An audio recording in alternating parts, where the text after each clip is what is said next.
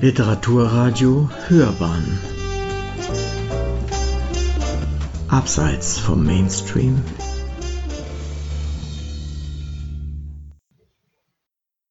Liebe Familie Grüß, meine Damen und Herren, es ist für mich eine Freude zu sehen, dass Preise Menschen an einem Ort zusammenführen, die zuvor die gemeinschaftsstiftende Erfahrung der Lektüre eines Romans, einer Dichtung oder einer Erzählung gemacht haben.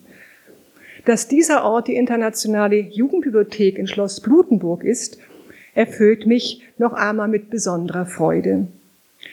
So habe ich David Elmond und Alexandra Ernst, die ich beide hier vorne sehr, sehr herzlich begrüße. Bitte Applaus für die da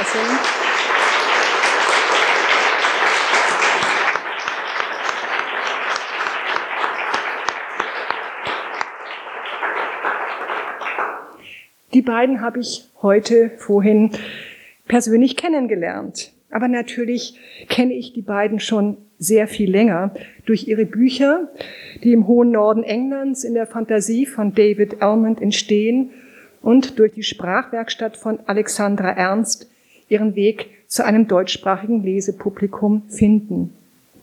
Die beiden verbindet das Glück, sich lange mit den Geschichten und Figuren in David Ellmans Kinder- und Jugendromanen beschäftigt zu haben.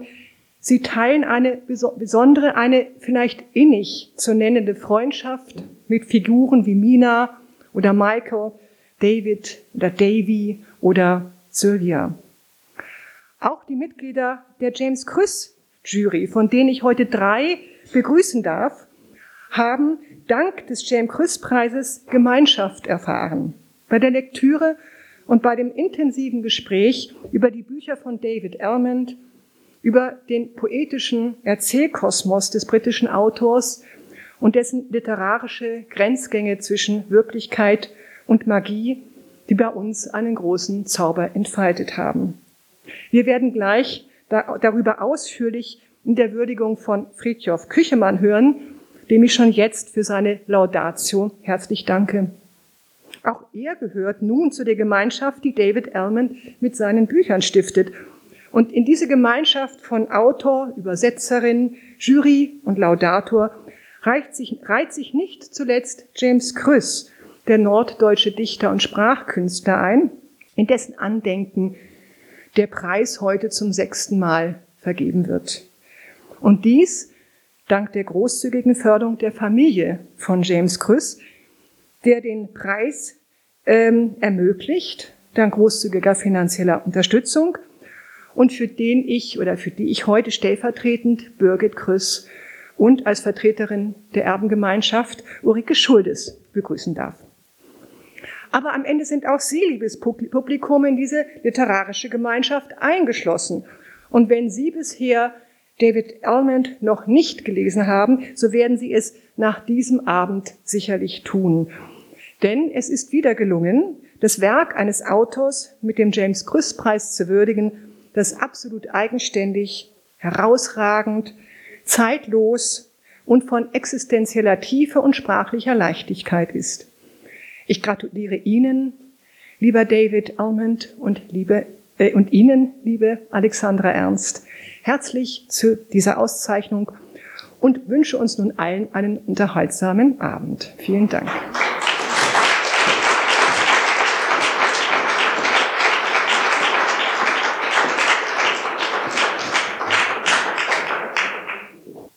So, guten Abend, ich bin Paul Smith. Ich heiße Paul Smith, der Leiter der British Council in Deutschland.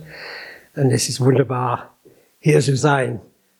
But I will now, if you'll allow me, move into English uh, because I learned my German Schritt for Schritt. and it's very difficult to learn German in COVID lockdown, I can tell you. So, what a great pleasure it is to be here tonight, both for the occasion and the setting. I have not been to the uh, Internationale Jugendbibliothek before, but what an extraordinary place and what an extraordinary story the bibliothek has. As I've only just learned that you are the largest collection of international children and young people's literature in the world. Fantastic. Um, so a delight to be here, and thanks also to the family and of the James of James Cruz and the James Cruz Prize for maintaining this extraordinary, dedicated uh, prize giving, which is so important, and particularly uh, warm welcome and thank you to to David, who I actually met about 20 years ago in Cairo, uh, and Alexandra. How wonderful! It is wonderful, as this place does, as this prize does, as, as we do tonight, to celebrate literature for young people, for children. You know, sometimes people think children's literature is some kind of marginal subset of proper literature and serious literature. That's nonsense.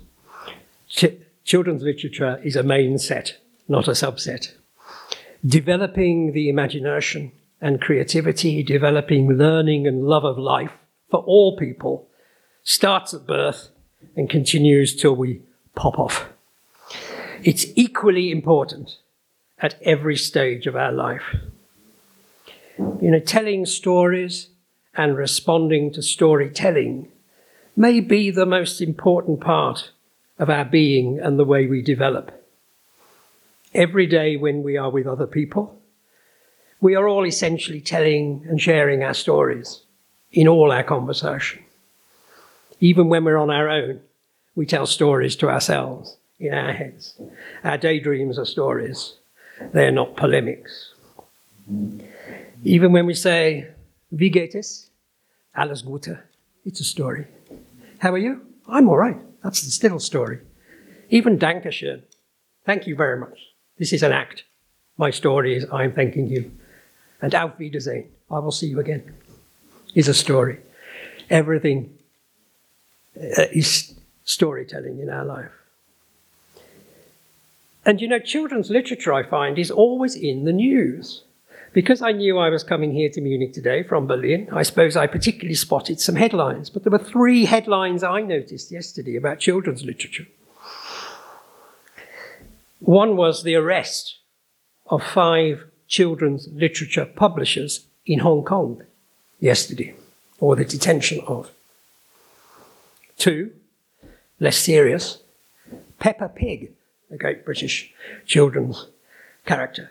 Peppa Pig his new book tells the story of the first same sex marriage in such literature for the very young.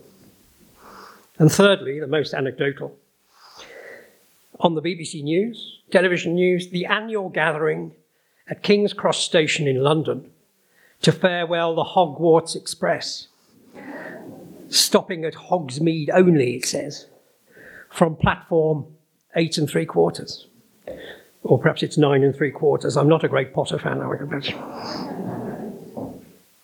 And now we add to that another wonderful headline.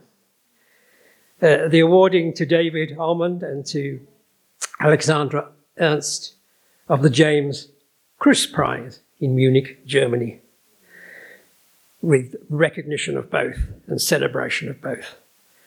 It's a wonderful headline to add to that list. It's the best headline in that list.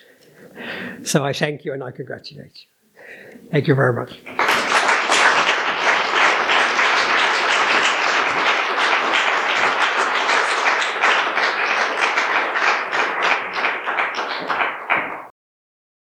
Es ist eine riesige Freude, an einem Tag wie heute hier zu sein. Und das ist ein bisschen ein Kontrast zu dem Blick, den wir in die Welt haben können, wo so viele Menschen leiden und so viel Grausames passiert. Für mich ist es eine rasende Freude, Grüße aus Stuttgart mitzubringen, mit der Bahn angereist, doppelt so lange gebraucht wie gedacht. Und das passt ein bisschen zu Stuttgart und zu der Frage, als ich dort war, das heißt, als ich hinging, du willst wirklich nach Stuttgart gehen, du Maria? Denn nein, es hätte mich, liebe Familie Krüss, eher eigentlich vom Charakter und vom Wesen hoch in den Norden gezogen. Doch ich bin nach Stuttgart gegangen und hatte die große Freude, Menschen wie Jean-Claude Lynn dort zu begegnen im Verlag Freies Geistesleben und mit ihm Bücher zu entwickeln. Und in der Zeit, in der er ein Rentner wurde und ich die Verlagsleitung übernehmen durfte, entschieden wir gemeinsam David Almond in unser Programm aufzunehmen. Und das gehört zu diesen wunderbaren Entscheidungen, denn beim Blick raus in die Welt und bei der Frage, können wir überhaupt noch Bücher machen? Die Papierpreise sind hoch, der Druck ist teuer, die Lesekompetenz sinkt. Dann taucht man ein in die Welt eines Autoren wie ihm. Man flötet mit Sylvia im Wald, man wird von Skellig an der Hand genommen und fliegt allen Schmerzen davon. Man schreibt Briefe mit Minna und weint darüber. Und ich kann Sie jetzt schon wissen lassen, im nächsten Herbst werden Sie mit den Songs for Ella Gray eine ganz neue Welt aufgeschlossen haben. Ja, wir gucken in diese Welt und fragen uns, braucht es das Lesen noch? Brauchen wir das, während wir auf digitalen Endgeräten mittlerweile auch alles vorgelesen bekommen? Ist es an der Zeit, überhaupt noch Verlage am Leben zu halten. Und ich gucke in ihre Augen und ich lese ihre Texte und ich sage, ja, es ist notwendiger denn je. Und notwendiger denn je, wirklich Kinder- und Jugendbücher zu machen. Denn in diesen kleinen Menschen, die in ferne Welten reisen können, in jeder Seite, steckt genau das, was wir alle brauchen, nämlich Zukunft. Zukunft für das Morgen, dass wir nach zwei schweren Corona-Jahren, nach diesem verheerenden Krieg in der Ukraine wieder zueinander kommen, wieder Freude miteinander empfinden können. Denn eine Sache, die ich Ihnen gerne mitgeben würde, ist so ein winzig kleines Lebensmotto, das ich in mir trage. Ja, wir dürfen Fehler machen. Wir dürfen ab und an auch versagen. Wir dürfen an allem scheitern, außer an nicht unternommenen Versuchen. Insofern Freude am Lesen. Danke, liebe Alexandra, dass es du den Menschen hier, den Kleinen und den Großen, möglich machst, in diese wunderbare Welt dieses großartigen Autoren einzutreten. Danke, Frau Rabe, dass es diesen Platz und diesen Tag gibt. Danke, Jean-Claude, dass wir gemeinsam diesen Autor entscheiden konnten mit gleich vier Titeln für den Verlag Freies Geistesleben. Und danke, liebe Familie Kröst, dass Sie weiterhin so an Literatur glauben. Und lassen Sie uns alle an die Kraft der Literatur glauben und feiern und freuen und nicht damit aufhören. Dankeschön.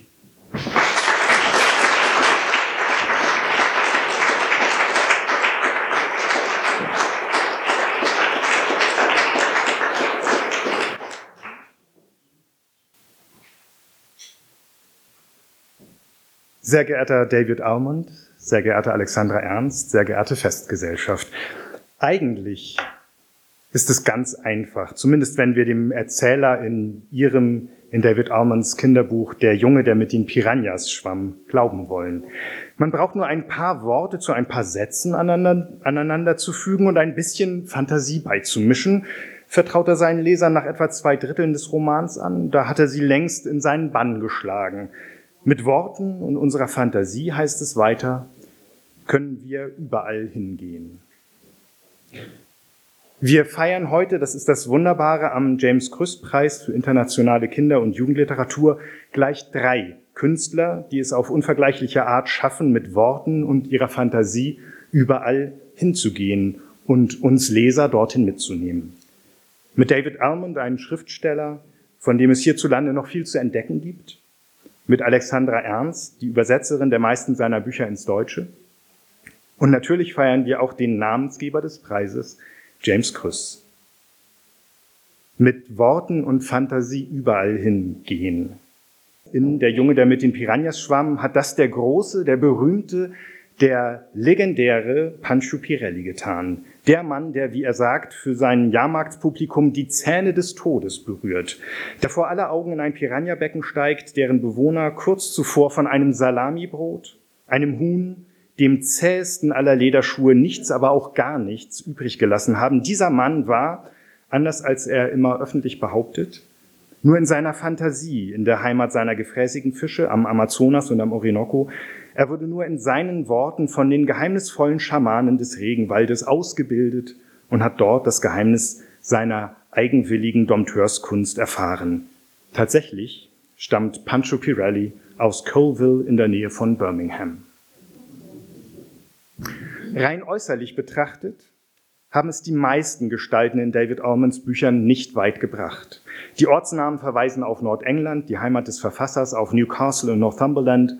Stanley Potts, der titelgebende Junge, der mit den Piranhas schwamm, hat sich auf der Kirmes in seiner Heimatstadt einem Entenbudenbesitzer angeschlossen und ist mit ihm gerade einmal einen Jahrmarkt weitergezogen. Davy macht in ein finsterheller Tag im Grunde nicht viel mehr als einen ausgedehnten Spaziergang. Sylvia fährt in Bone Music mit ihrer Mutter aufs Land. Nachts sind dort bei aller Abgeschiedenheit von einer Anhöhe aus die Lichter ihrer Heimatstadt Newcastle immer noch zu erahnen. Die Waisenhausausreißer Erin Law, January Carr und Mouse Ghislaine wollen sich in Heaven todesmutig mit einem selbstgebauten Floß den Fluss hinab aufs offene Meer treiben lassen und müssen feststellen, dass sie es bei Nacht und Nebel gerade einmal auf die andere Seite des Flusses geschafft haben, zu den verlassenen Lagerhallen hinter dem großen Schlickfeld, das bei Ebbe frei liegt, den Black Middens. Die neuen Nachbarskinder Michael und Mina aus Skellig schließlich, dem Kinderroman, der David Almond 1998 mit einem Schlag berühmt gemacht hat und 1999 in deutscher Übersetzung unter dem Titel Zeit des Mondes veröffentlicht wurde. Michael und Mina sind bis in die halb verfallene Garage im Garten gekommen und auf den Dachboden eines unbewohnten Hauses, das Minas Großvater gehört hatte.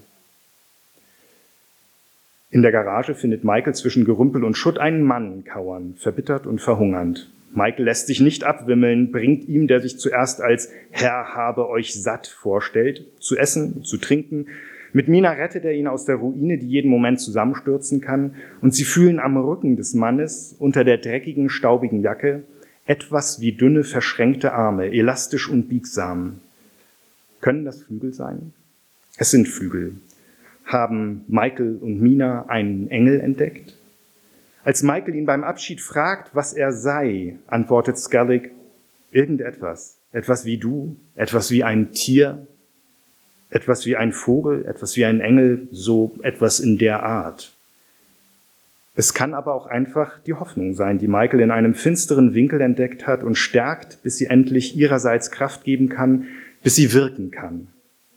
In einer familiären Situation höchster Anspannung, größter Angst und Erschöpfung, in der Michaels beiden Eltern und natürlich auch ihm selbst der Blick auf ihren Sohn fehlt.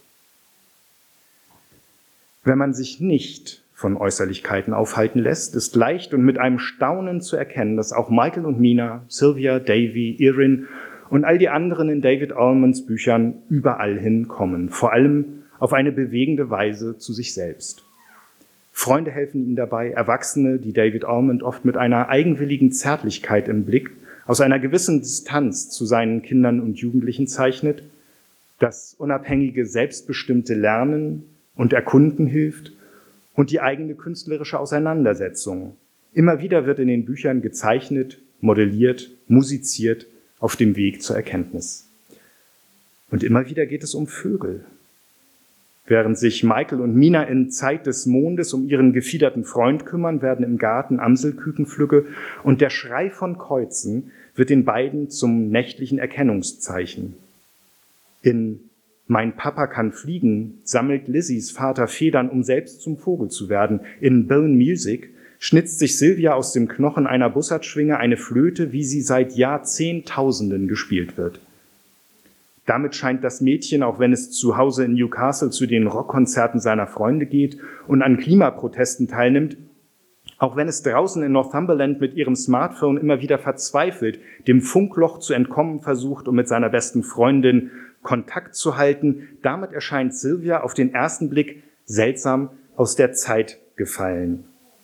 Tatsächlich aber ist sie eher in die Zeit gefallen. In einer wunderbaren Selbstinitiation wird sie sich der Unendlichkeit bewusst, in der sie lebt und in der sie sich, wie sie erkennt, behaupten kann. Wird Silvia zu einer neuen Silvia nachts im Wald, bei einem ersten Auftritt mit ihrer Knochenflöte und schließlich bei einem zweiten. Der Autor, heißt es in den biografischen Angaben von Mein Papa kann fliegen, lebt mit seiner Familie in Northumberland. Er schreibt in einer kleinen Hütte im hinteren Teil seines Gartens, wo er Tee trinkt und von den Vögeln besucht wird. Auf einer eigenen Seite seiner persönlichen Website beschreibt David Almond sein Schreiben, das Werden aus vielen Skizzen, einzelnen hingeworfenen Wörtern, Gedankensätzen, das Wachsen, das Verwerfen, das Zweifeln. Es gibt fantastische Momente der Gnade, schreibt er, wenn ich, der Autor, verschwinde und die Wörter wie die Töne eines Liedes fließen und die Geschichte sich selbst zu schreiben scheint.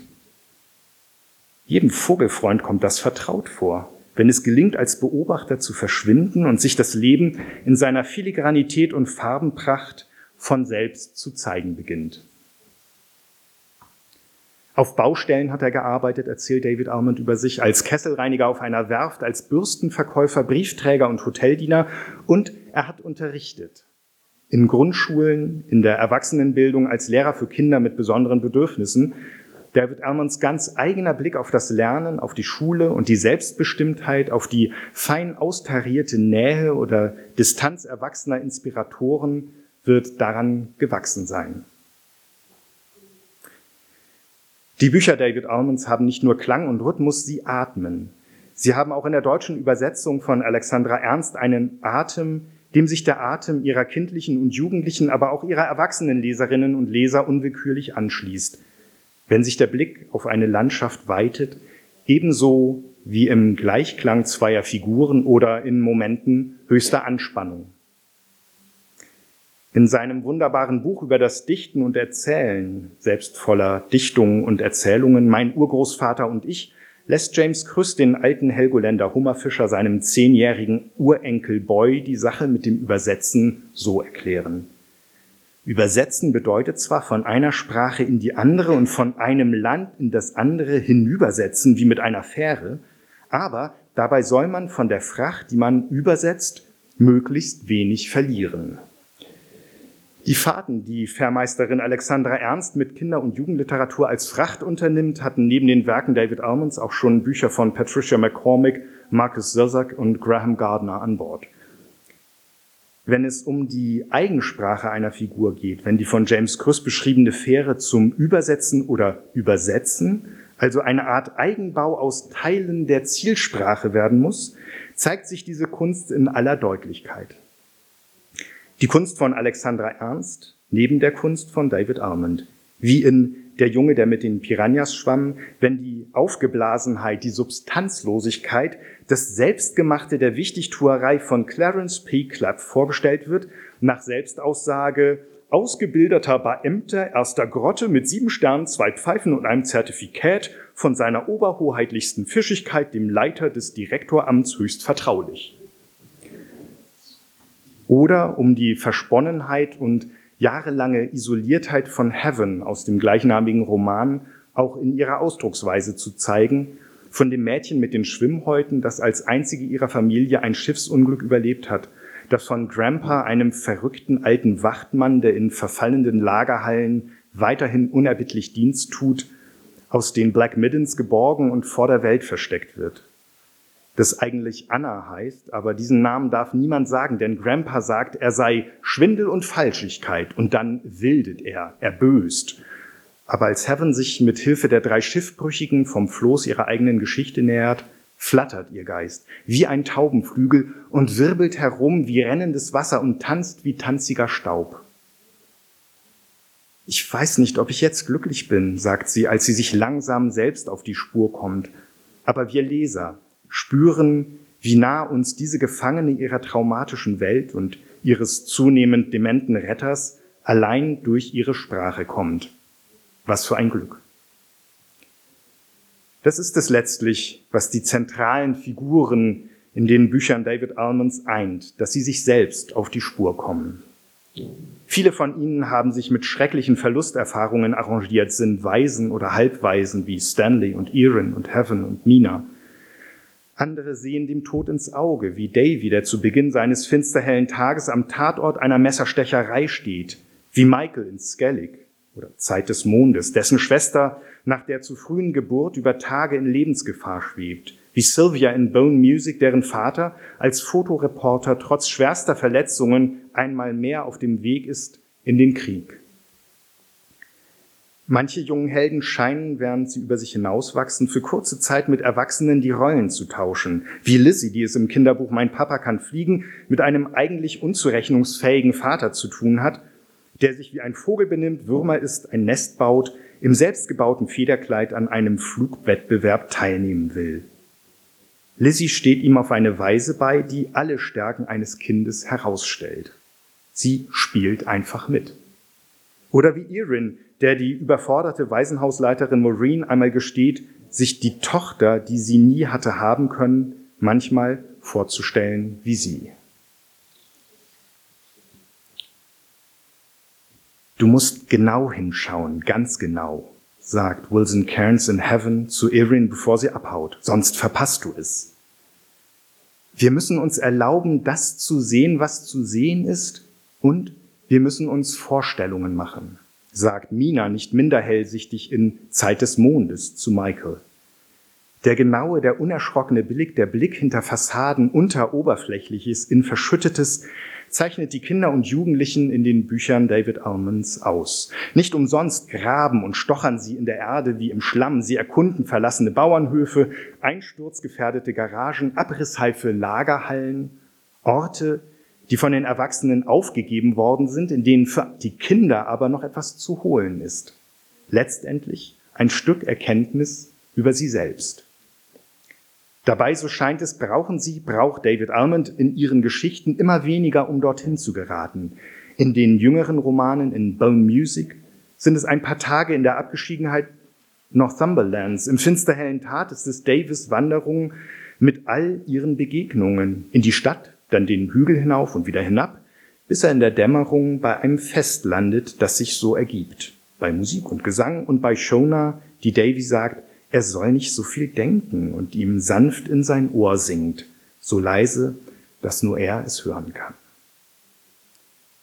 Stanley Potts, der Junge, der mit den Piranhas schwamm, ist, heißt es beispielhaft resümierend im zweitletzten Kapitel des Buches, ein Junge, der zu einem anderen Jungen geworden ist. Er ist ein hageres, dürres Kind, das mit allen möglichen Schwierigkeiten aufgewachsen ist, aber er hatte den Mut, der Held unserer Geschichte zu werden. Sein Leben hat sich geöffnet und liegt vor ihm. Gewiss wird er noch andere Wege finden, um zu wachsen und groß zu werden, und dann wird er noch einmal ein ganz anderer Stanley Potts sein. Und seine Familie, die ebenfalls eine ganz andere Familie geworden ist, wird gemeinsam mit ihm wachsen und sich verändern. Wie schön, dass die Bücher David Almonds, zu viele von ihnen in deutscher Übersetzung vergriffen, im Verlag Freies Geistesleben hierzulande eine neue Heimat gefunden haben. Gerade ist Zeit des Mondes als Skellig hier neu veröffentlicht worden. Im Frühjahr soll Mina eine Art Vorgeschichte dazu folgen. In einem Jahr dann, wie erwähnt, A Song for Ella Gray, ein Roman, in dem Claire erzählt, wie sich ihre beste Freundin am Strand von Tyneside in den Musiker Orpheus verliebt, wie sie stirbt und ob, Sie ahnen es, ein Lied sie retten kann.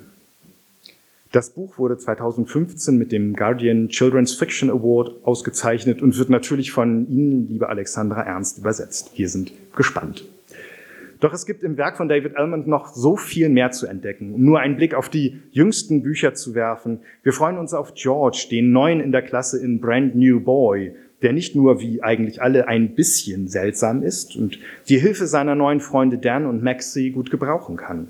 Auf Annie Lumsden, The Girl from the Sea, die es schwer hat an Land und vielleicht ja tatsächlich ins Meer gehört. Und auf Mina, der wir im gerade erst im August im Original erschienenen Roman Paper Bird ein drittes Mal begegnen, in Japan, tatsächlich also auch äußerlich einmal weit weg.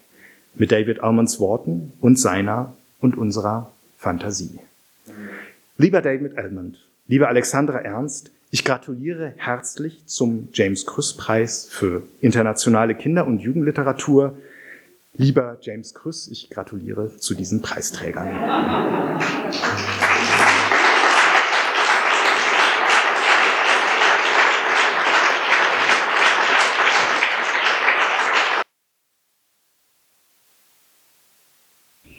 We now come to the presentation of the award certificates. And for that, please, David, come to the stage. And also Ulrike Schuldes for the James Chris family.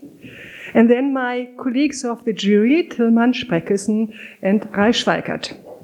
Ja, ganz herzlichen Dank an die Erbengemeinschaft Chris. Das ist immer eine besonders große Freude, mit Ihnen zu tun zu haben. Großen Dank auch an die Jury, an meine Mitjuroren und ich verlese jetzt die Jurybegründung in Deutsch und in Englisch.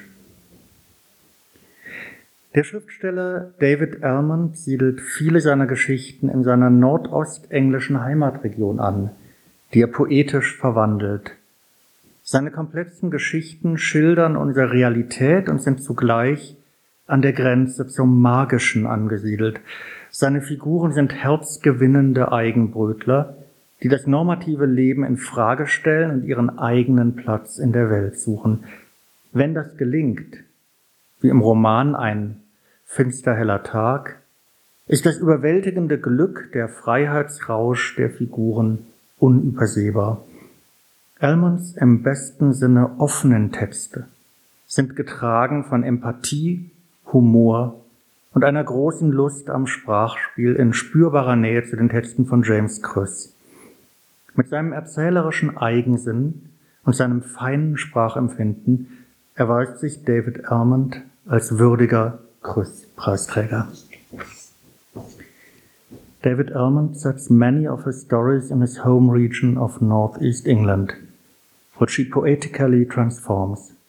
His complex stories portray our reality and are at the same time located on the border to the magical realm. His characters are sympathetic loners who question normative life and seek their own place in the world. If this turns out to be successful, as in the novel The Color of the Sun, the overwhelming happiness and the freedom frenzy of the characters are clearly palpable.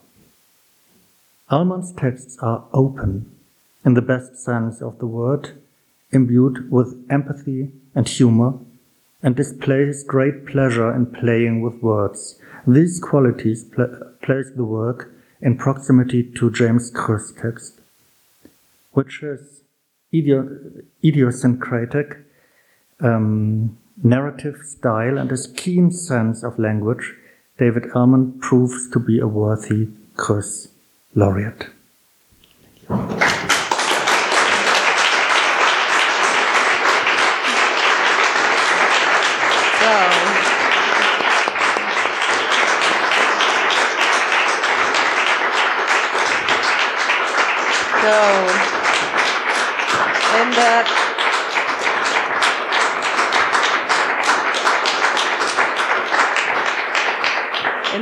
Name of the family, I would like to thank the International Youth Library for the organization of uh, the James Cruz Prize and the jury for reading all these books.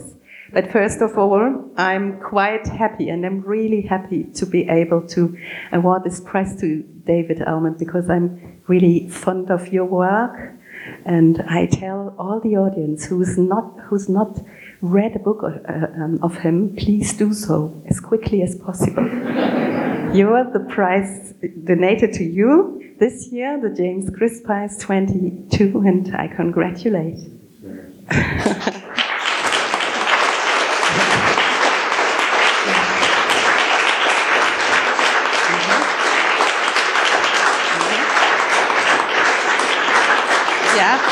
einmal auch hier aufklappen. Yes, here you are.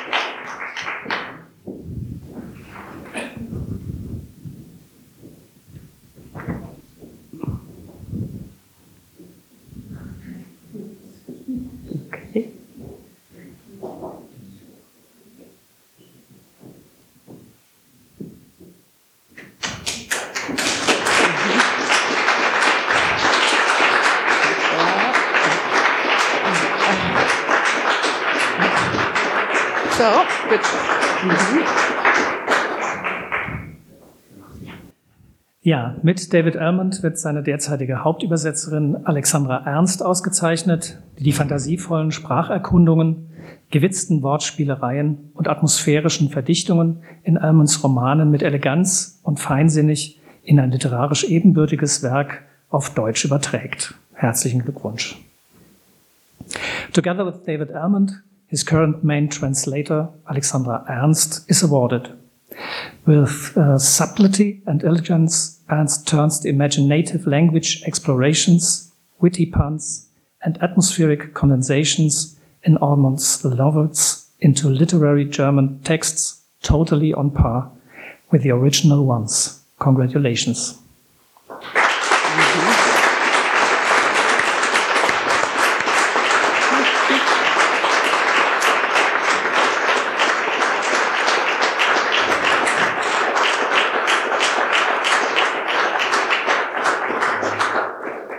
Ich möchte im Namen der Familie ganz herzlich gratulieren, Frau Ernst. Und ich weiß, das ist eine gar nicht so leichte Aufgabe, diese Texte zu übersetzen mit der doppelten Ebene, die drin sind. Das sind Texte, die sowohl Kinder als auch Erwachsene ansprechen. Und sowas zu übersetzen, das ist ein Kunststück. Der Christpreis 2022 geht an die Übersetzung von Alexandra Ernst. Dankeschön.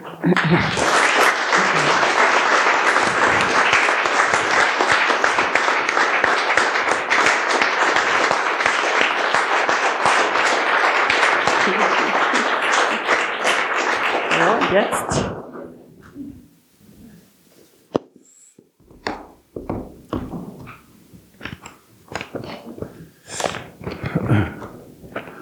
Good evening. Um, what a great honour it is to, to receive this amazing prize. Thanks to everyone on the jury. Um, to all the people who have published me in Germany over the years. And now Freya Skesselheven. Thank you so much. Um, what a treat. And uh, for the first time, I've seen this edition of Skellig. Wasn't it wonderful? Um, thanks to all my translators, especially to Alexandra Ernst. Um, I'm so proud and privileged to be here with you today. Um, to the James Cruz family, to my wife Julia Green, who reads and listens to and responds to my ongoing work with such intelligence and perception sometimes quite scary reading to her. Um, thanks to my daughter Freya, who can't be here, but she's been a constant source of inspiration ever since she came into this world and gave her first cry. So many of my books have been influenced by her, by her changing as she's grown. She was born in the same year that Skellig was published. Like it, she'll be 25 years old next year. And to my agent, Catherine Clark, and to my foreign agents, the Nürnbergs, who carry my books across so many borders, which is so important, I think, especially for people from the UK, um, where people are trying to close down our borders. I'm deeply sorry for what happened with, with our country and Europe. Thanks to my readers, young and old, here in Germany and beyond, to all who support, believe in, and promote the work of myself, and all of us who write and illustrate and make work for the young people like librarians, teachers, booksellers, places like this amazing place here in Munich. What an outstanding, what a, what a great venture this is. What a wonderful thing to have in our world. A writer writes alone, but they need such a community around them if they are to thrive. We come into the world out of the dark. We don't know where we come from. We don't know where we're going. But here we come and here we are. At first, we're the tiniest of dots, so small that we can't be seen. A tiny dot that grows and flourishes and takes shapes within the mother's dark. And then here we come into the light. And the first sound is a cry of greeting, of shock, a proclamation Here I am. And a child is born, and this brand new child opens its eyes and sees. And as the child is born, the world again is brand new the world is born again. And the child grows, and that first cry is formless, its meaningless gasps and howls.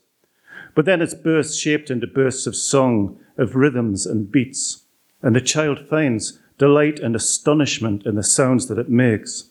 And then it creates the first words, as if they are the first words ever created Mama, Papa, and sentences Dinner, Papa, Hiya, Mama, hiya. Language and song begin with the first cry. And the child crawls and rises and falls, and then at last can stand erect, and then it walks and finds delight and astonishment in how it moves.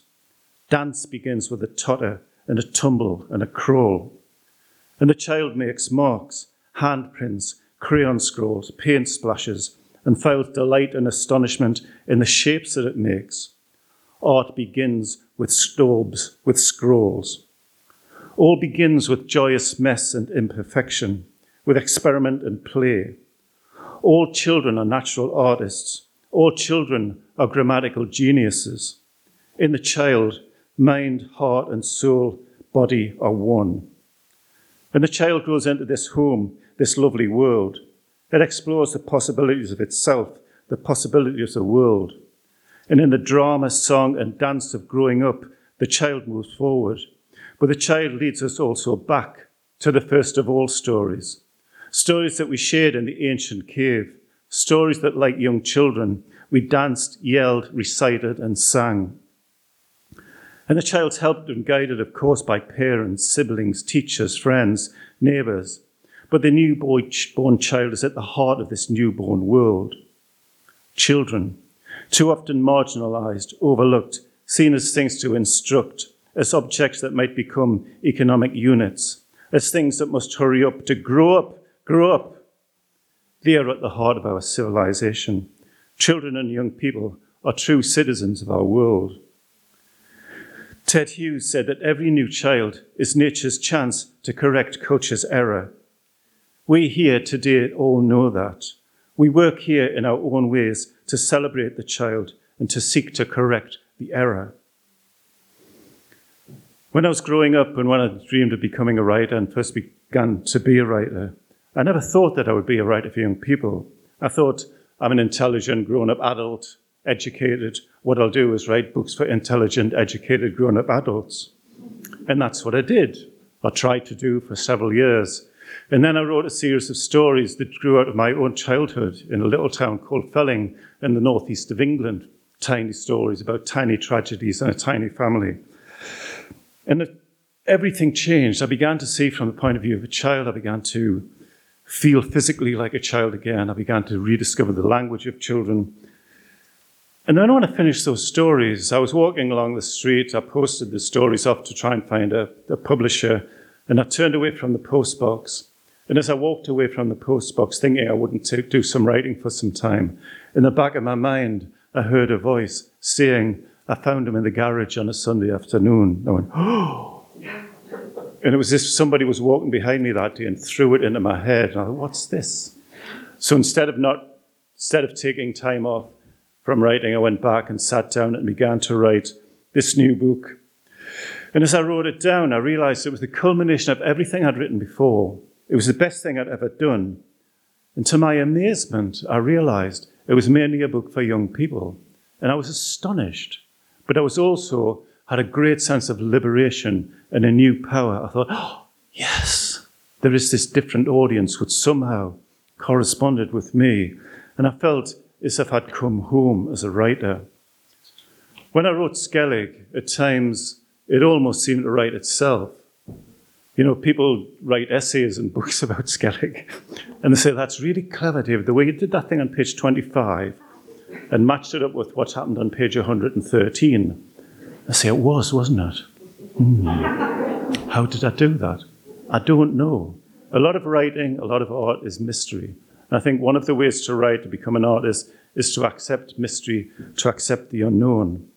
And writing Skellig taught me really for the first time that art isn't just controlled by the artist, but the artist might be controlled by the art. Yes, stories are created things. They're shaped by a guiding hand and mind, but they're also spontaneous things. They arrive sometimes like newborn children. The story has its beginnings in messy, imperfect, mysterious things. Where on earth has it come from? What on earth might it become? Writing itself is childlike. The book appears to be perfect. Look at it. Isn't that gorgeous? What a perfect object. Look at it. All those neat straight lines, beautifully bound. Look at that wonderful illustration on the cover. That's what people say. Oh, that David Armand, look, he's got a perfect mind. But perfection is an illusion. Where does this perfection come from? It comes from imperfection, from this imperfect mind, from this imperfect body. Just from that, or from something else as well, from somewhere else, from the outer darkness, from the ancient cave. It often feels like that. It feels like it's always existed. It arrives in the mind like a child into the world. It appears on the notebook page like a weird message from beyond. I'm going to be reading from Bone Music later. And um, again, Bone Music, what a beautiful production it is. These are some of the notebook pages that produced Bone Music. Scribble, mess, doodle. It's very childlike. And for me, writing like this, doing pictures and doodles, is a way of liberating myself, liberating my, my imagination, liberating my consciousness, breaking down some of the barriers to, to writing. Once on the notebook page, it doodles and scrolls and experiments with all kinds of possibilities and shapes. It grunts and groans, and sometimes, at the best of times, it bursts into lovely song. The writer helps the tale to grow like a parent. He uses intelligence and stamina and wisdom and skill to help the story to be the best story it's possible to be. At the best of times, it feels like the writer's not there at all. Those moments of grace when the writer disappeared. And like a child, a story achieves independence. It goes out into the world, and the writer waves it off. Farewell, story. Thank you for growing up. Off you go. So I send my manuscripts to my, to my editor, to my publisher, and then the book comes out. Oh, look at you. You're all grown up. You're lovely. And yes, it looks perfect, but nobody knows the weird process that got you here. But no matter, you're strong enough to be out in the world on your own. Be happy. Oh, here comes another story. I've got to bring that one to life now. I knew very little about the children's book world when I first wrote Skellig. I quickly and delightedly learned. Here were folk who really did believe that books and art might change the world. And I discovered young readers, readers who read with the body and soul as well as with the mind, who accept and love all forms of storytelling. There's a kind of nonsense abroad that children don't read anymore. But it's total nonsense. Really interesting sitting in the airport yesterday. You know, we were reading, there were few people reading. Children were reading. Children were being read to by the parents. Children are readers. Children are readers. And it's often, there are kind of pessimists abroad who kind of deny that. Um, I also came to know the children are great readers, but I also discovered the extraordinary work of the other authors, the other artists, the publishers, librarians, teachers, booksellers. And I felt an artistic freedom in this world of creativity and experimentation, where books might be all pictures, where books can flash, where tiny, colourful books can explore the most profound of human issues. And I found that for children, stories don't sit still as things to be admired and praised. They move and dance in the imagination. They took on new forms. One of the things that amazed me when I began to write, become the writer, I began to write plays. And I learned to write plays from two, five, two six-year-old boys in a little school in Newcastle. I told them the story of Skellig, and I was leaving the classroom. As I was leaving the classroom, two little boys ran down the side of the classroom and came to me and, hello, and said, that was fantastic, David. We're going into the yard now to act it out. He's Skellig, ah, I'm Michael, oh, come on. And they ran out into the yard and they adapted my story in a schoolyard in Newcastle. So a few months later, a very distinguished theatre director came to me and said, Now then, David, I would like you to write a stage version of Skellig. And I took a deep breath and I thought of those two little boys. And I thought, oh, if they can do it, surely I can. And I said, yes, I can do that. Children have a courage that uh, we can all learn from, especially artists, writers, all kinds of artists can learn from children. The kind of the, the just the courage, the bravery to do things, to be expressive. In writing for the young, I've been released and I've recreated myself. I've become much bolder. I write in many forms, I collaborate with many artists, and I collaborate with my readers, with their imaginations, how wonderful it is to write for a readership which is in constant flux, that's moving forward, that's exploring all kinds of possibilities. Who am I? Where did I come from? What is this weird world? And in doing that and kind of communicating this thing, I am helped again, as I say, by teachers, librarians, booksellers, by wonderful translators like Alexandra. Some time back, I was asked the direct question What is the purpose of your work? I shrugged and I started to talk about the artistic adventure, the quest, the beauty of the writing act. But then I stopped. That wasn't the whole truth, I realized. My purpose, I realized, is to liberate, to help children to become truly themselves, to have a sense of wonder at their own humanity, their own possibility. It is to help children to transcend the narrow visions that they're often offered by some of our so called leaders, to become free of outmoded ways of thinking and behaving, to free themselves of the dull destroyers who surround us all. Dull destroyers who might appear to be grown up, but who have left the child behind. They have no child within themselves, or if they do, it is a secret hidden thing that weeps in the darkest corner of the soul. Cassiodorus said, when writing of the creators, when talking of the creators of medieval manuscripts, that every word written is a wound on Satan's body. I don't believe in Satan, but there are forces and people which seek to control, to regiment, to confine the child. Every word written, every story, especially words written for the young, is an act of hope and optimism, a move against those forces of destruction. We must keep on writing and singing and whispering the words, keep the ancient brand new tales alive. We must sustain hope and optimism in an often dreadful world. We must be inspired by our children. Like them, we must be small and brave. We must grow in beauty and strength. We must help this world to be born again. We must help to keep this world alive. Thank you.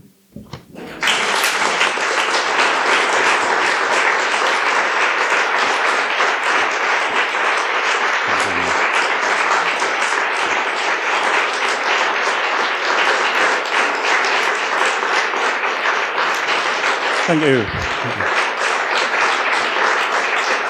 And thank you again for this amazing time.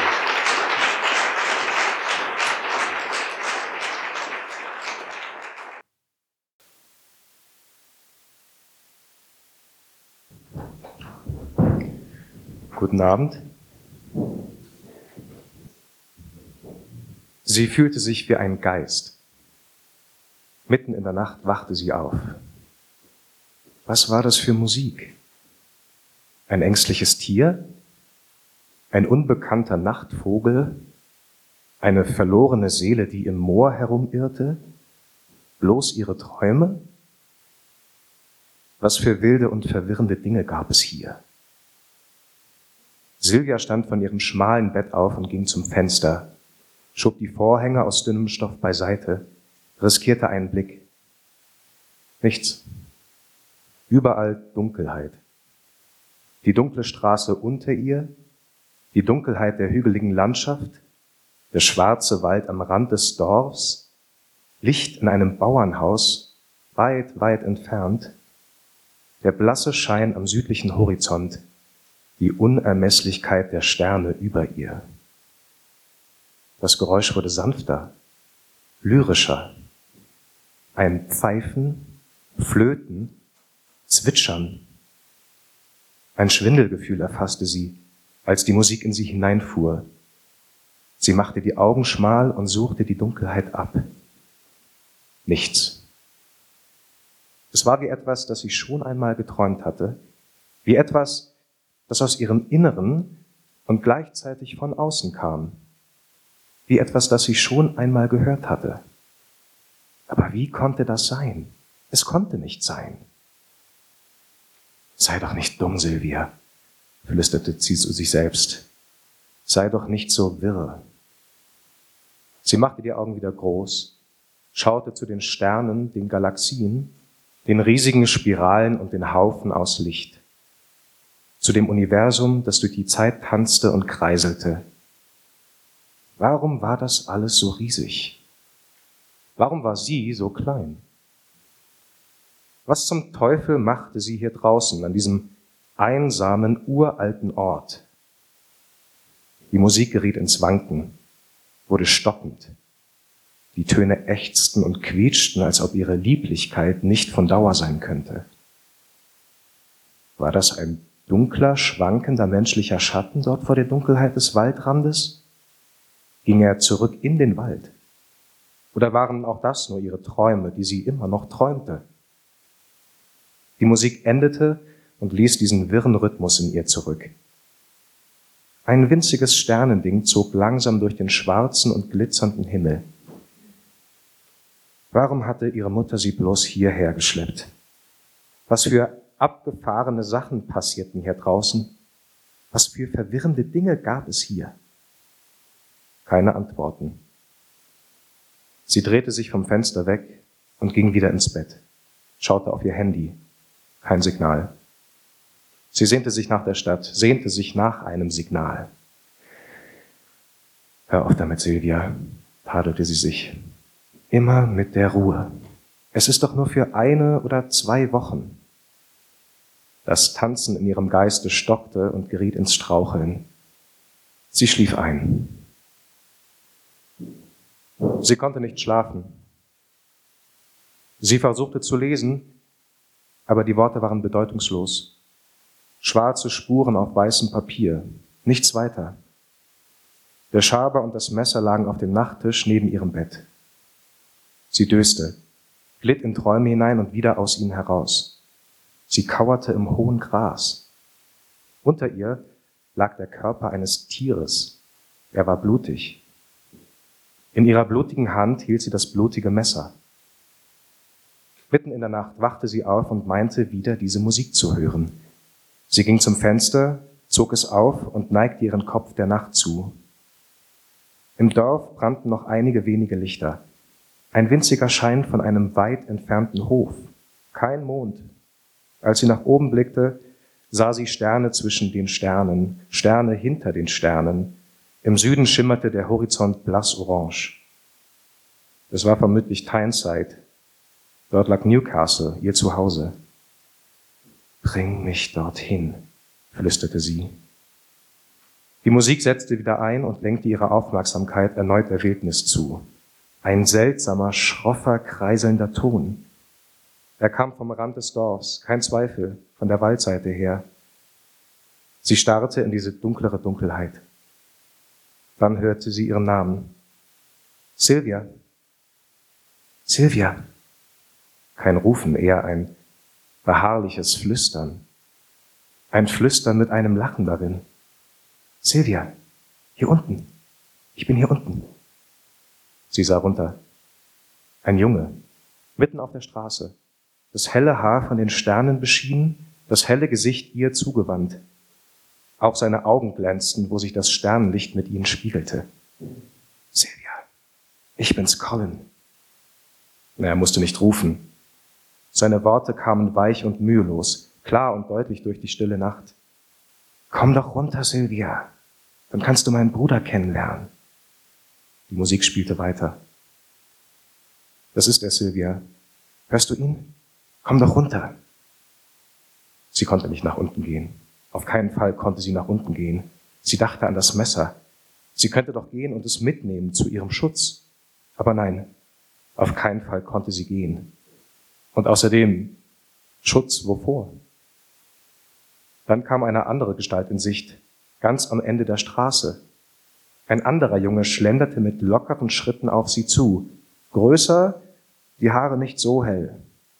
Er kam zu Colin, wuschelte ihm durch das Haar, blickte hinauf zum Fenster, zu Sylvia.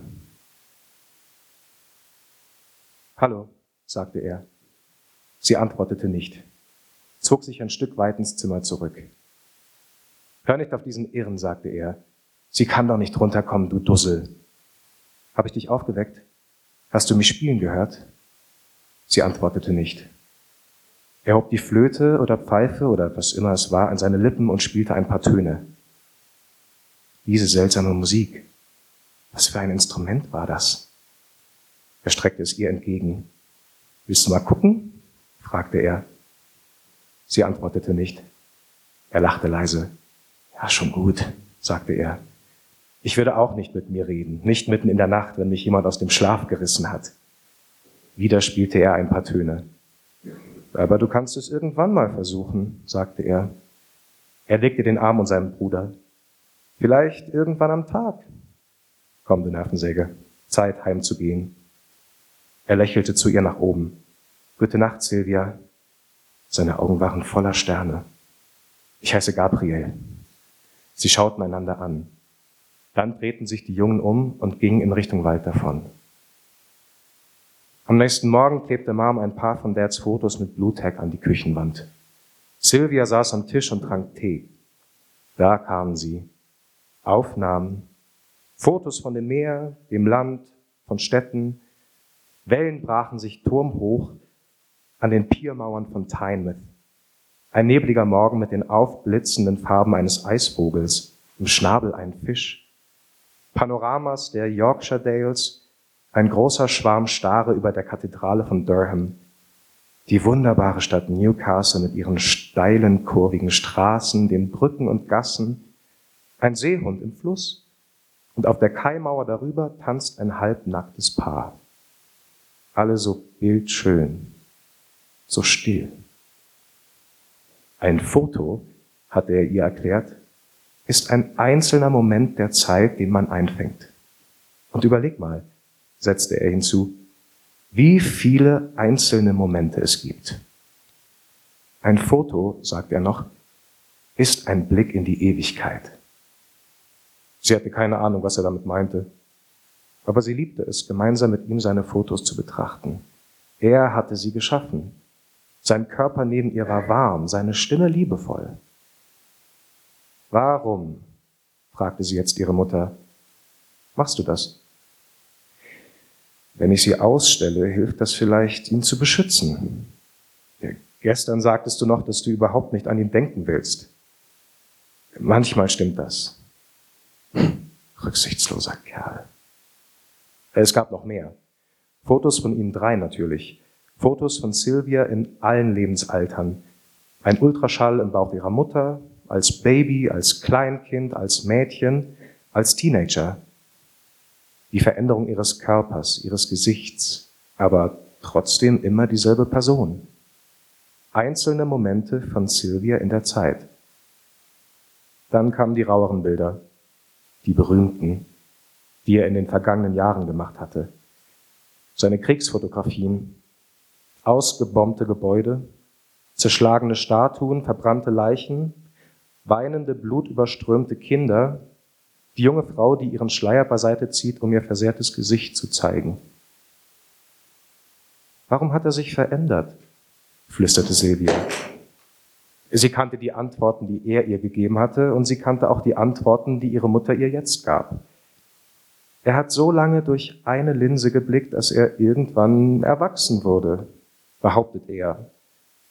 Er meint, er würde die Dinge jetzt sehen, wie sie wirklich sind, wie sie immer schon waren dass im Herzen von allem ein Schrecken wohnt und dass es seine Aufgabe ist, ihn bloßzulegen.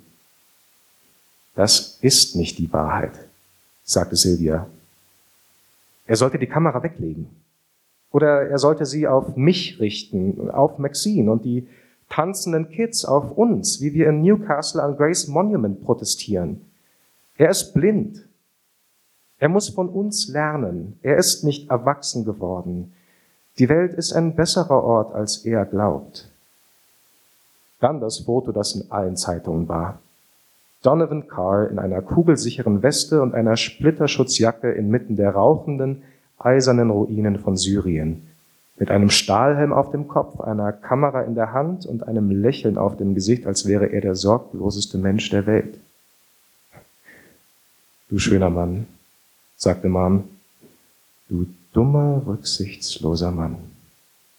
Nur Augenblicke nachdem das Foto geschossen worden war, kam der Luftangriff, der eigentlich einem ganz anderen Ziel gegolten hatte.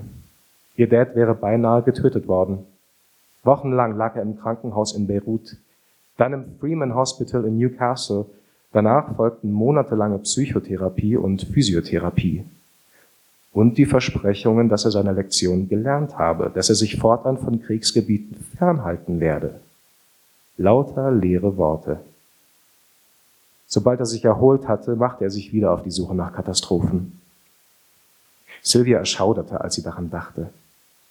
Sie erschauderte, als sie an den dauernden Streit dachte, der dann ausgebrochen war. Er meinte, es gebe eine Art Schönheit in der Zerstörung, in dem Krieg. Ihre Mom dachte gerade an dasselbe wie sie. Schönheit im Krieg, stieß sie hervor. Sie stellte einen Krug mit Wildblumen auf das Board unterhalb der Fotos. Das ist Schönheit, sagte sie. Das ist Wahrheit. Sie beugte sich über die Blumen. Bring ihn gesund wieder zurück, flüsterte sie. Damit du ihm sagen kannst, dass du ihn verlässt? fragte Silvia. Was? Na, das hast du doch vor. Oder nicht? Darüber kann ich mit meiner Tochter wirklich nicht sprechen. Kannst du nicht? Warum nicht? Du willst ihn doch verlassen. Richtig? Ihre Mutter wandte sich ab. Ja, nein, vielleicht. Es ist nicht so einfach, mit einem Mann zusammenzuleben, der die Zerstörung sucht, Silvia. Silvia seufzte. Ja, er schien tatsächlich auf Verstörung auf zu sein. Aber sie wusste auch, wie stolz ihre Mom auf ihn war. Aber er musste sich verändern. Wie so viele, die glaubten, erwachsen zu sein. Er musste von den jungen Menschen lernen. Maxine? Maxine! Na endlich. Später an diesem Tag war sie höher gestiegen als zuvor. Sie stand auf einem Felsen. Wenn sie sich auf die Zehenspitzen erhob, konnte sie bestimmt bis zum Meer sehen, dachte sie. Da vorne muss es sein. Dieser flache, dunkle Rand am Horizont unter dem leeren Blau. Und das Handy. Aus irgendeinem Grund funktionierte es hier oben. Maxine? Ja, ich bin's, sagte Maxine. Wer sonst? Das Signal wird schwächer, Maxine. Erzähl mir alles. Ja, ja, wo, wo soll ich anfangen? Ich will alles wissen. Du klingst so verzweifelt. Du bist doch erst seit ein paar Tagen da oben. Mir geht's gut. Ich gewöhne mich dran. Erzähl's mir. Erzähl doch, jetzt mach schnell. Also, der Gig lief gut. Mickey war klasse. Logisch, was sonst? Ihre Stimme wurde leiser, knisterte, verschwand, kam wieder. Später alle zu meiner, zu deiner was? Die ganze Nacht geredet und getrunken. Wer? Das Signal verschwand. Silvia ließ auf dem Felsen herum und suchte das Signal, wedelte mit dem Handy wie mit einem Zauberstab. Kein Signal. Sie richtete das Smartphone auf den Horizont und machte ein Foto. Das Signal kehrte zurück. Heute den ganzen Tag nach Color Codes Bay und dann wieder weg. Nichts. Rein gar nichts. Maxine? Maxine? Sie wedelte mit dem Zauberstab, nahm die Stille auf. Ich schickte ein Foto sagte sie, tippte auf Senden. Sie versuchte es wieder und wieder. Nichts, nada, niente, nischt. Verdammte Gegend, schrie sie. Sie schrie noch einmal, füllte ihre Lungen bis zum Rand mit der gewaltigen nördlichen Luft und brüllte sie wieder aus. Es war so herrlich, so zu brüllen, die leere Luft mit Klang zu erfüllen, mit sich selbst, mit dem Schrei von Sylvia Carr. Sie stampfte mit den Füßen auf. Bum, bum. Rums, rums. Knall, knall. Stampf, stampf. Sie lachte laut, so laut es nur ging. Die Herrlichkeit des Geräuschs, das aus ihr herausströmte. Sie schrie und brüllte wie ein wildes Tier. Es war so herrlich, diese Freiheit zu besitzen, zu schreien und nicht gehört zu werden, nur von den Bussarden und den Schafen und den raschelnden, hastenden, summenden Kreaturen in der Heide und im Gras. So herrlich, in diesem Augenblick nicht in der Stadt zu sein, sondern allein hier draußen in dieser weiten und leeren Wildnis. Ich bin Sylvia, schrie sie in diese Weite und Wildnis. Ich bin ein brüllendes Tier, das bin ich.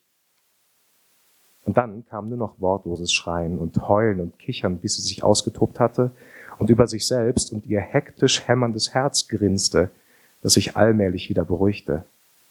Und da stand sie nun allein auf einem hohen Felsen und redete mit sich selbst. Meine liebe Silvia, jetzt ist es soweit. Du bist irre geworden.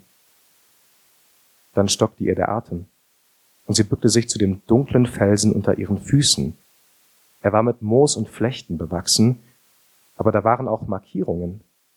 Rillen im Stein, Kreise und Wirbel, Bögen und miteinander verbundene Spiralen. Sie fuhr mit den Händen über die Muster und zeichnete sie mit den Fingern nach. Die Markierungen bewegten sich unter ihrem Blick. Ein seltsamer Ort, flüsterte sie. Genauso seltsam wie die irre Sylvia Carr. Noch lange berührte sie die Muster, folgte ihrem Verlauf. So seltsam, so schön. Ihr wurde schwindelig. Das Telefon surrte, eine Nachricht von Maxine. Heilige Scheiße, Silvia, das ist ja trostlos. So öde.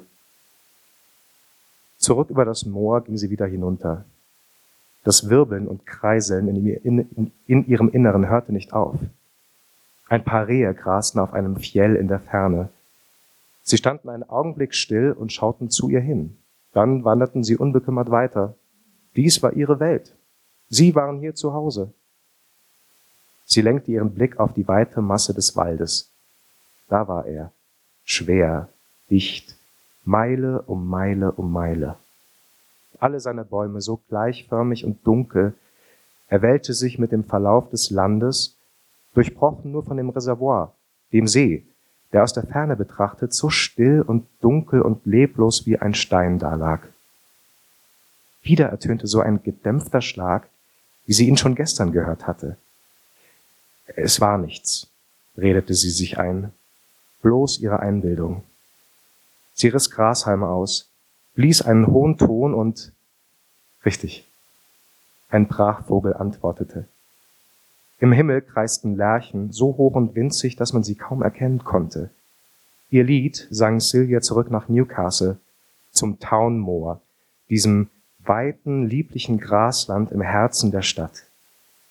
Erst letzte Woche hatte sie dort auf einer grünen Metallbank unter den singenden Lerchen gesessen. Der Nachmittag war warm. Sie hakte sich bei Maxine unter und lehnte sich an sie. Sie flüsterten darüber, was sie tun, tun würden, wenn sie älter wären, wenn sie die Schule hinter sich hatten und in die Welt hinauszogen. Sie wussten, dass sie tatsächlich nichts wissen konnten, aber die Erregung ließ sie erschaudern und die Furcht. Was, wenn es gar keine Welt gibt? überlegten sie. Sie waren voller Angst und Aufregung. Im Flüsterton redeten sie über den brennenden Planeten, über Hunger und Krieg und Tod und über die schrecklichen Erwachsenen, die versagt hatten und immer wieder und wieder versagten. Sie redeten darüber, wie anders es gewesen sein musste, als ihre Eltern jung waren.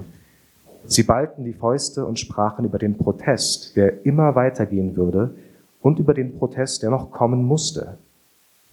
Ein Moment lang standen sie am Abgrund der Verzweiflung.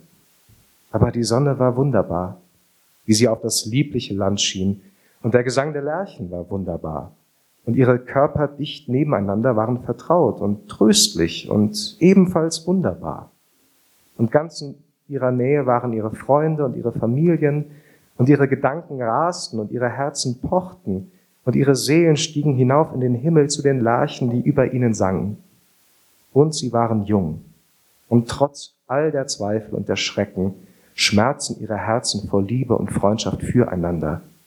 Sie schmerzen vor Verlangen, eine bessere Welt zu erschaffen.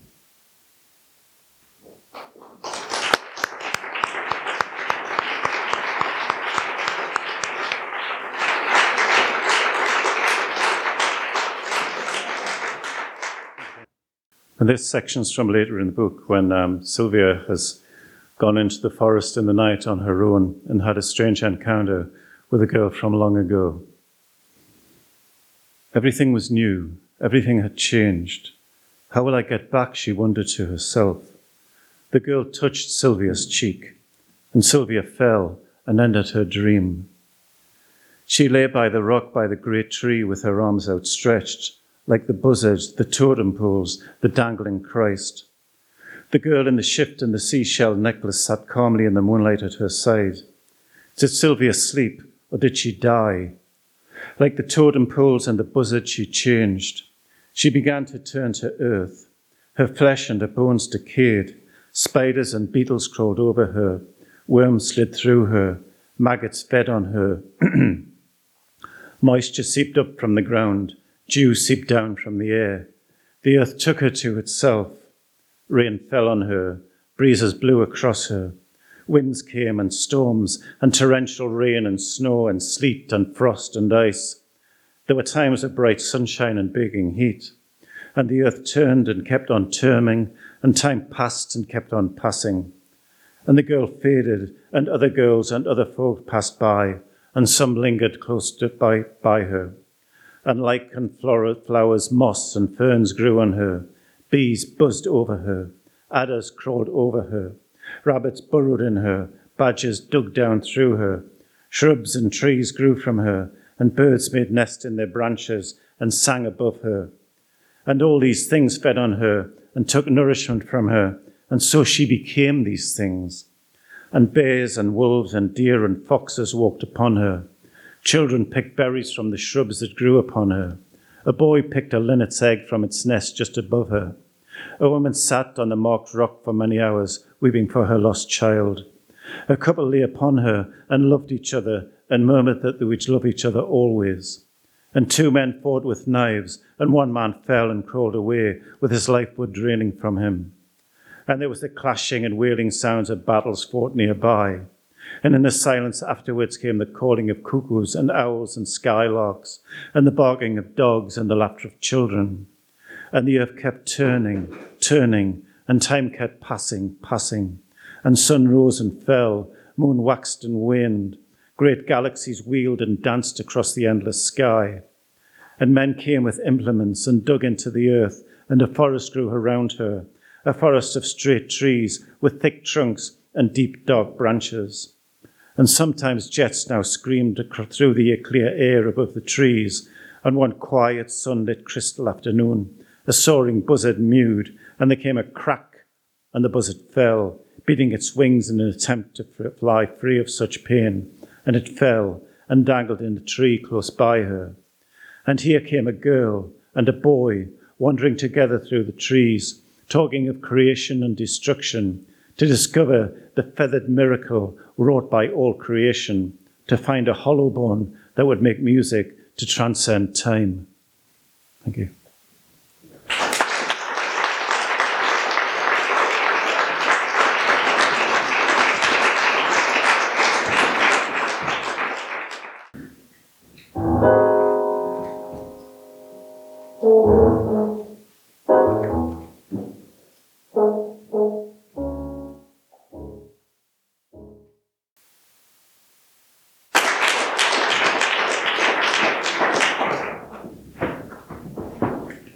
So, das war jetzt die sechste Vergabe des James Krüss Preises für internationale Kinder- und Jugendliteratur. Vielleicht als Nachtrag gelesen wurde aus Bone Music. Ich danke fürs Kommen und wünsche Ihnen noch einen schönen Abend. Danke.